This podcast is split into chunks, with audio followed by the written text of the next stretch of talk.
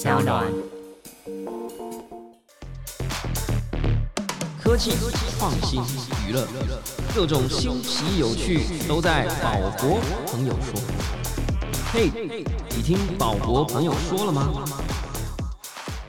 ？Hello，欢迎来到宝博朋友说，我是葛如君宝博士。今天呢，是我们第一次尝试使用新闻插播的方式，是各种事情发生的状态呢，来给大家提供一些新知的更新啊。不管是在科技圈、虚拟世界或者 NFT 区块链有发生什么突发状况的话，我们也许都利用新闻插播的方式来让大家知道。那正式节目播出时间呢，还是固定在每周三，要记得收听哦。今天我录这一则新闻插播的时间呢，是五月二十号的下午。昨天晚上发生了这个区块链啊，虚拟货币圈的血洗事件，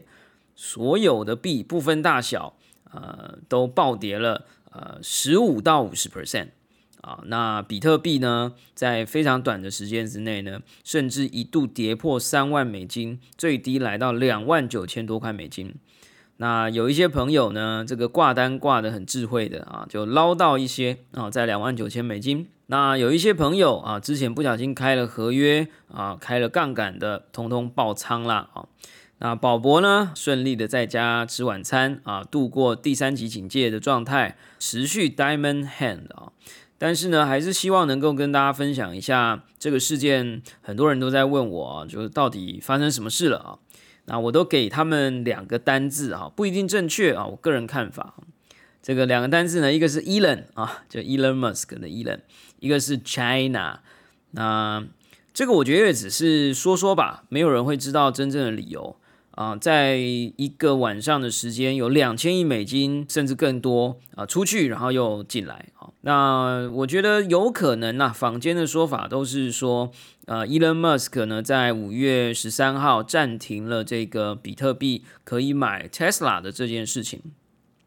然后呢，在嗯大概十八号、十九号的。时候啊，中国政府又发布了一个禁币令，然后就是说禁止金融机构或其他的机构来做虚拟货币的操作或者服务，所以可能有一些这种不好的消息加在一起，就导致了这样的一个崩跌。但是其实啦，从阴谋论的角度来说，我当天晚上感觉那样的一个事发突然，实在蛮有人为的迹象啊。结果呢，啊，今天五月二十号的早上呢。网络就开始盛传啊，网络就开始盛传，在美国的一个知名的网络论坛，有像美国版的 PTT 吧，叫 Full Channel，上面呢竟然有一个叫 Anonymous 啊，就匿名者啊，ID 是 TI Zero XB Plus FA，在这个血洗事件发生之前至少二十四小时，也就是距离今天大概呃四十小时以前。啊，根据这里的记录了，好，是五月十九号的凌晨三点钟，发布了一个讯息啊。他说呢，他不能说他在哪里工作，但是要跟大家说，这个有一些人想要试着通过暴跌的手法来甩出某一个特定人士在市场之外，让他爆仓，然后呢破产。那他预言呢，会有非常大的这个抛售潮，人为的在七点钟早上，也就是啊七点钟的 UCT 时间啊，那我计算了一下呢，是在五月十九号的下午三点钟开始发生，这样哈。那我看了一下整个正正式的这个血洗事件发生的时间，大概在五月十九号的六点钟，在台北的时间就开始崩跌了啊，一路从四万多块跌到两万九。那没有人知道这个人到底是谁啊？那他有提到这样子的一个动机，那某种程度也坐实了我当时的晚上感觉到一种人为感相当重的一个感受啊。但是也没有人知道真相了啊。但他最后补了一句话，他说：“如果这件事情真的发生的话，things are going to get green 啊，really fast 啊，we project seventy k 啊，就是七万美金。”嗯，这个其实只是个都会传说啦，那也跟大家分享一下。总之呢，呃，后来 Elon Musk 啊，po 文了啊，说他 Diamond Hand 啊，钻石手了啊，就意思就是说，呃，如果你是 Paper Hand，就表示你握不住啊，你昨天晚上就哎抛售你的币了。Diamond Hand 的意思呢，就是啊，隔岸观火啊，那个手像钻石一样稳啊，把币都握住哈，hold 住啊。那宝博是属于 Diamond Hand 了啊，那很多朋友趁机加仓啊，等等的。但是我觉得这一种在暴涨暴跌的过程当中进行区块链虚拟货币或数位资产的操作，都还是相当危险的，因为你不会知道什么时候是底，你也不会知道什么时候是高峰。所以呢，还是老话一句啊，定期定额啊，小量投入啊，风险自负。那另外一个呢，想要跟大家补充的啊是。因为现在慢慢的正在回血啊，昨天晚上两万九，到现在我录音的时间就已经到四万美金了啊，到四万美金了。那这个相对低点啊，相对低点的情况之下，大家如果还有一些资本啊，或者我们讲说你的所有资产的五 percent，哎，还有一些空余的话，呃，如果你要投入，哎，这个我不喊单的啊，但是我觉得对一件事情我非常好奇，就是说呢。Elon Musk 如果是这次暴跌的其中一个原因，或者被利用当做一个原因了，啊，这个 Tesla 不接受比特币支付了，那他会不会再度接受呢？同时呢，在五月十三号他 Po 文的时候，我现在再回去看呢，我现在发现呢，他当时用的是 Suspended，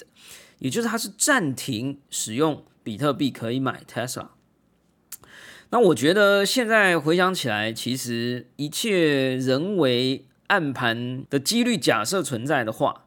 那么他有可能是在提前为自己的公司做一个巨大的避险，不管他是从黑市里还是暗网里头听来的。那他算神预测了，而且今天他也自己发了一个 tweet 说：“Credit to our master of coin 啊，就是哎这个这个请替这个。”货币之王来给他掌声鼓励一下啊！那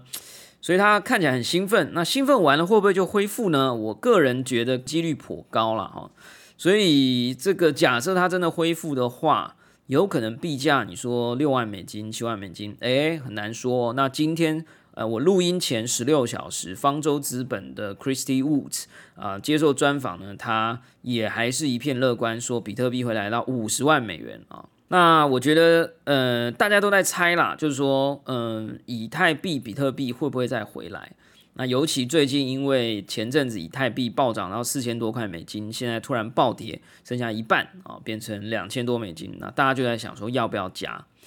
那我这个很多网络朋友啊在讲哦，我就。呃，忍不住插了一句话了哈，就是说这个要啊，因为 Tesla 可能会开始接受以太币的支付啊，大家就开始问啊，真的假的啊？我先讲哈，呃，我是完全不负责预测哈，请大家自行判断，而且永远不要相信网络上任何人的任何预测，但是你听了可以参考以后自己做功课啊。那我的猜测其实有四个理由啊，第一个理由呢是我刚刚提过了啊，就是说。呃，暂停之后可能会恢复，而且恢复的几率是存在的，而且我个人觉得蛮高的，因为他用的是 suspended 啊，并不是再也不或是不接受。第二点呢，是他当时五月十三号的 po 文在底下呢，最后一句话说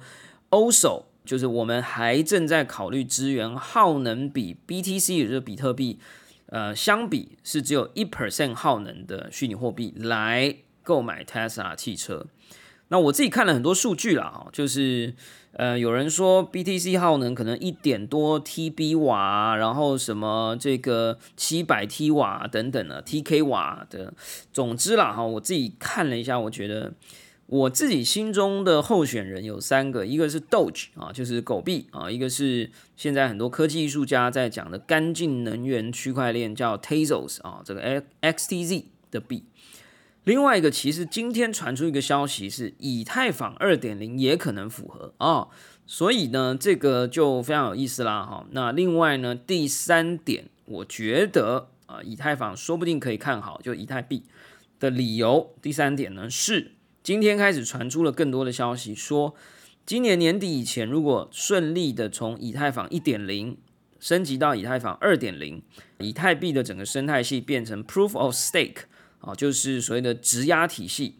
耗能，也就是呃所谓的挖矿了哈，就是说保管账本能够得到奖励的这个体系的耗能可能降至百分之零点五，哎，那这个跟 Elon Musk 讲的小于比特币的百分之零点一。这个感觉就又有点可靠了啊，但当然这个比较有点不太公平。他是说比原来以太坊的降低啊，这个到百分之零点五啊，但总之会降低很多。那以太坊本来的耗能就应该比 PTC 再少，所以呢，这个部分呢，想要跟大家讲的就是，诶，以太坊二点零在之后，说不定耗能降低之后。有没有可能就变成这个支付的选项呢？刚刚讲的这几个，大家其实都在猜是 Dogecoin 哦，就狗狗币。但我觉得其实狗狗币要真的拿来做支付，Tesla，我觉得 SEC 啊，或者是很多股东啊，说不定都会觉得有点不可思议啊。所以我觉得这一点呢，嗯，感觉看起来以太币的状态几率说不定还高一点。第四个可能呢，就是方舟资本的这个我们刚刚提到 Cathy Woods 啊，他在两天之前最新一季的持股曝光，持有二十个 million，就是两千万美金的灰度 ETH 的基金啊。